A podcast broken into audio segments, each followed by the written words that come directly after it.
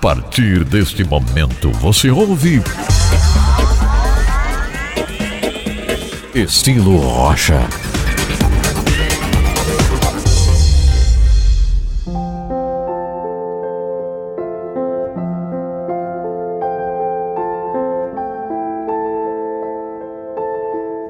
Estilo Rocha. Hoje vamos falar sobre o tema Mantendo as Conquistas. A base bíblica, 2 Timóteo, capítulo 3, versículos 10 a 17. Leia aí na sua Bíblia esse texto maravilhoso de Paulo aconselhando Timóteo.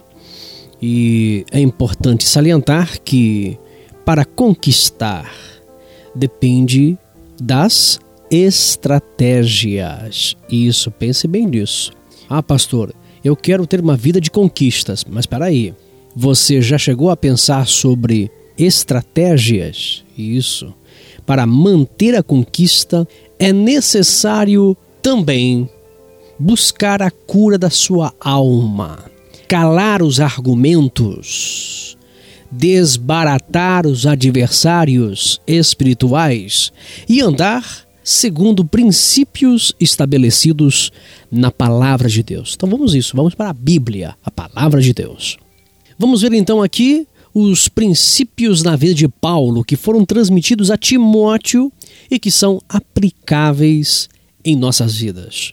Em primeiro lugar, Paulo fala sobre o ensino, que é uma característica importante no ministério de Jesus. Isso foi o ensino.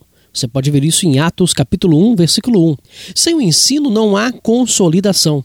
Sem ensino não há como as pessoas agirem de maneira correta. Em Mateus 28 e 20, Jesus nos diz: ensinando-os a obedecer a tudo que eu lhes ordenei, e eu estarei sempre com vocês até o fim dos tempos. Ensino é muito importante para uma vida de conquistas. Segundo passo importante: procedimento necessário mudança radical na maneira de pensar, transicionando a mente de perdedor para conquistador. Enxergar vitória mesmo em meio ao impossível. Quando mudamos a mente, as nossas atitudes serão mudadas imediatamente. Para isso, é necessário a busca incessante da cura da alma, isto é, libertar-se dos traumas e dos exemplos de derrotismos que foram assimilados ao longo da vida. Pastor, quero uma base bíblica para isso. Romanos 12 e 2. E o terceiro passo imprescindível para uma vida cheia de conquistas é o propósito. Um líder, uma igreja, o cristão precisa receber em seu coração, isto é, assimilar as metas, os projetos de conquistas, a direção.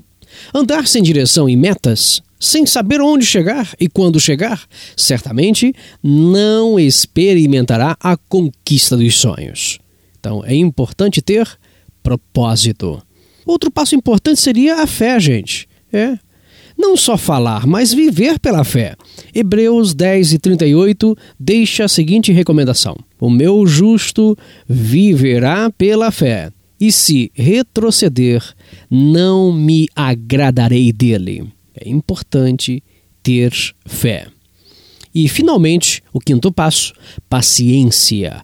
É necessário ter paciência com aqueles que estão começando na jornada com você, os discípulos. Eles estão sendo gerados. Também é necessário ter paciência com relação aos desafios que enfrentamos ao longo da vida.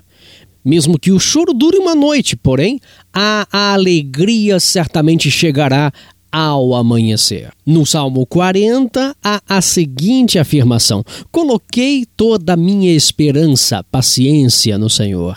Ele se inclinou para mim e ouviu o meu grito de socorro. É importante, é indispensável ter também paciência. Então, aí, falamos que é importante ter ensino, procedimento, propósito, fé e paciência. Ensino, procedimento, propósito, fé e paciência. São passos importantes para uma vida de conquistas, mantendo as conquistas.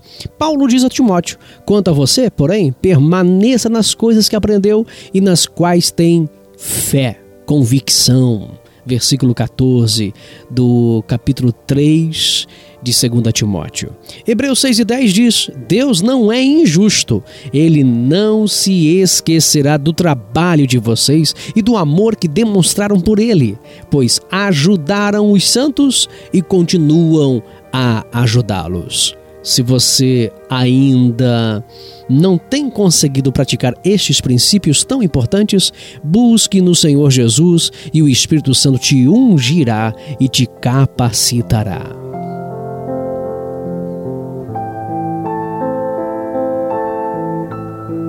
Hoje falamos aqui no estilo Rocha sobre mantendo as conquistas. Aqui é Márcio Batista e até o nosso próximo encontro, estilo Rocha. Um abraço.